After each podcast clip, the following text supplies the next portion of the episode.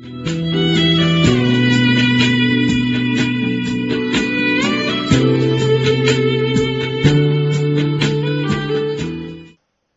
友们，大家好！听段子学书法，现在开讲。上次我们讲了孙过庭书谱里面的段子《尽速与迟留》，今天我们还讲孙过庭书谱里另一个段子《无见新手忘怀楷则》。无见新手忘怀楷则，意思就是心手相应。忘记了书法的法则。好，我们现在把原文串讲一下：为而不犯，和而不同。意思就是点画伸展而不相侵犯，和谐而又不统一，流不长迟，浅不横急。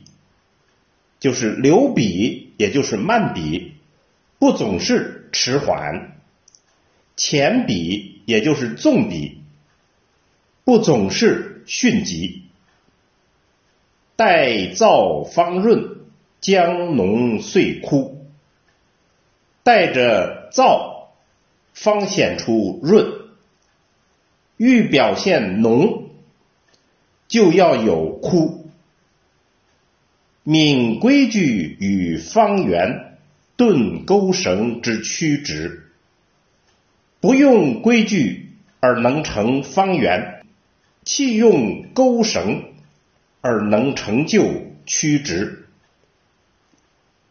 乍显乍晦，若行若藏，就是忽而显明，忽而隐晦。仿佛运行，仿佛敛藏，穷变态于毫端，和情调于纸上。意思就是穷尽变化的姿态在笔锋上，融合作者的各种情调在纸面上。无见新手。忘怀楷则，就是新手相应无见，忘记了书法的楷则法则。自可背西线而无失，为中章而上功，就可以背离王羲之、王献之而没有失误，背离钟繇、张芝而依旧。公庙，好，我们现在把原文诵读一遍：为而不犯，和而不同，流不长迟，浅不横极，待造方润，江浓遂枯，敏规矩于方圆，顿钩绳之曲直。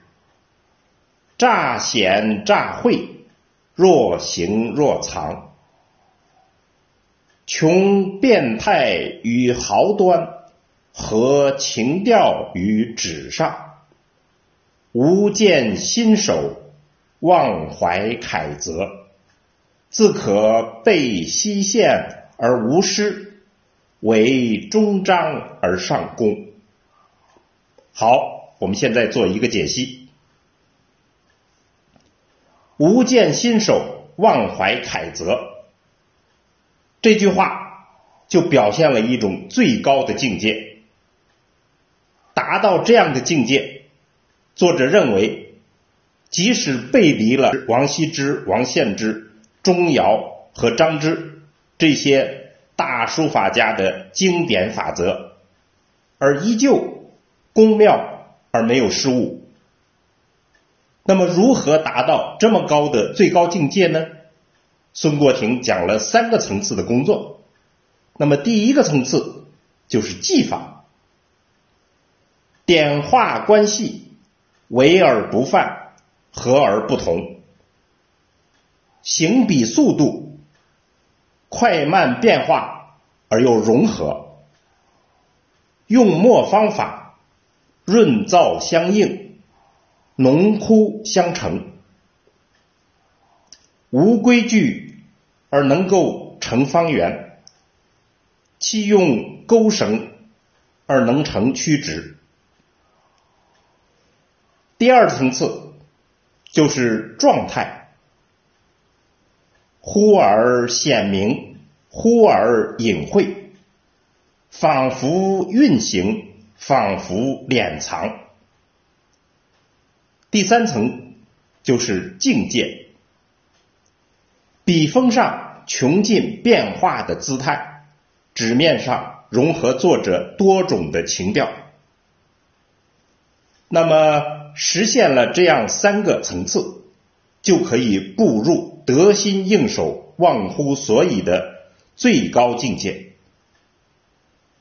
所以，我们今天段子的结论就是：学书的道路，就是从法则走向灵活辩证，再走向忘记法则，这便是成为大书法家的必由之路。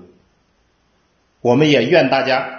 不断体悟，顺利完成书道的修炼历程。好，关于这个话题，我们今天就讲到这儿。听段子学书法，我们下次再见。